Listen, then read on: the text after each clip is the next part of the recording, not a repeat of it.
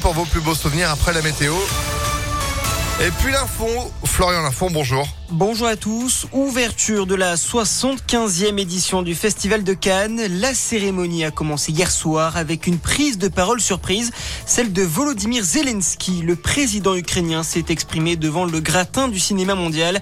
Pendant près de 10 minutes sur un écran géant, le dirigeant a dénoncé la guerre que mène la Russie en Ukraine.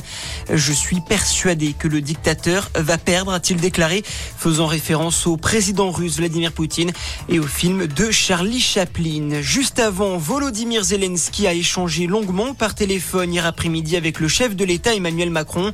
Euh, plusieurs sujets ont été évoqués comme la situation à Mariupol, l'évacuation de l'usine d'Azovstal ou encore l'adhésion de l'Ukraine à l'UE. Le président français a également promis à son homologue ukrainien que la France allait augmenter les livraisons d'armes ces prochains jours. Et dans ce contexte de guerre, la Finlande et la Suède vont déposer ce matin leur candidature à l'OTAN.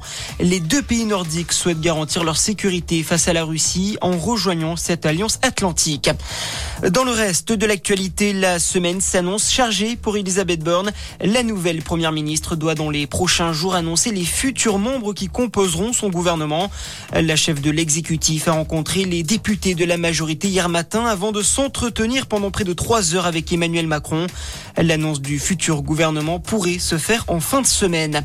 À peine autorisé, le burkini dans les de Grenoble fait polémique. L'opposition municipale a décidé de déposer un recours pour empêcher l'application de ce nouveau règlement.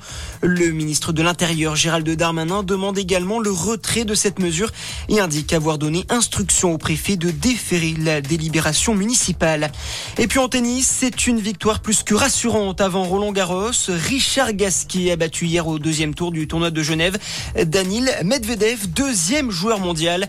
Le Français imposé en 2-7. Voilà pour votre point sur l'actu. Très bonne matinée à tous. À notre écoute. Merci beaucoup. Retour de l'info, ce sera à 6h30 sur Impact FM. En attendant 6h03, c'est la